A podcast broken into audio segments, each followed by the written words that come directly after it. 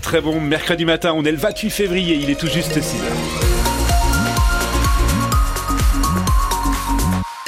Le journal et la météo pour commencer, Christophe. Un temps couvert hein, pour euh, débuter la journée, mais cette couche nuageuse devrait se déchirer dans l'après-midi, euh, qui s'annonce donc ensoleillé euh, d'après Météo France. Sur la route en ce moment à Besançon, tout roule très bien, pas d'accident, pas de ralentissement, nous disent nos patrouilleurs. On regarde toujours les cartes du Haut-Doubs à cette heure-là pour les frontaliers.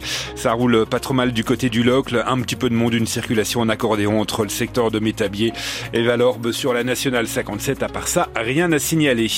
Encore un lynx, Christophe, victime d'une collision Le cadavre a été découvert hier sur la nationale 57 à hauteur de Mamirol dans le Doubs. C'est le septième lynx retrouvé mort au bord d'une route depuis le début de l'année en Franche-Comté. Le félin a donc euh, vraisemblablement été heurté par un automobiliste alors qu'il traversait la nationale. En 2022 déjà sur le même secteur, un lynx avait péri dans des conditions similaires. Au total depuis 2022, une quarantaine de ces félins sont morts sur les routes de Franche-Comté euh, d'après le centre Athénas de soins à la faune sauvage de l'Étoile près de Lons-le-Saunier. Le convoi des Montbéliardes du Doubs est bien arrivé au salon de l'agriculture. Elles sont parties euh, hier après-midi de Vercelles en bétaillère avec, euh, comme tous les ans, euh, des centaines de personnes venues assister à leur départ. 15 d'entre elles participent samedi au concours de la race Montbéliarde sur le grand ring de la porte de Versailles. Elles seront en concurrence avec 32 autres Montbéliardes venues de tous les départements français. Les photos du grand départ sont à retrouver sur francebleu.fr. La force d'action républicaine déployée à Planoise, dispositif annoncé par le gouvernement en octobre pour tenter de restaurer la sécurité dans certains quartiers après les émeutes de l'été dernier. Besançon fait partie avec Maubeuge et Valence des trois villes qui vont tester cette mesure.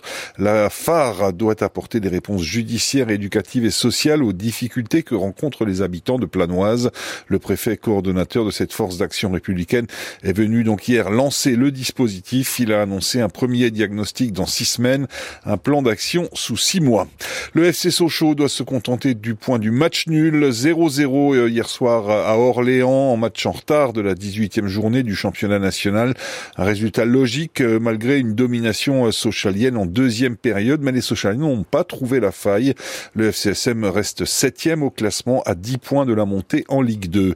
Et puis du travail pour un jeune retraité, Thibaut Pinot, qui a mis fin à sa carrière sportive l'an dernier, devient ambassadeur de la marque de vélo dijonnaise la pierre des vélos lesquels il a roulé tout au long de sa carrière.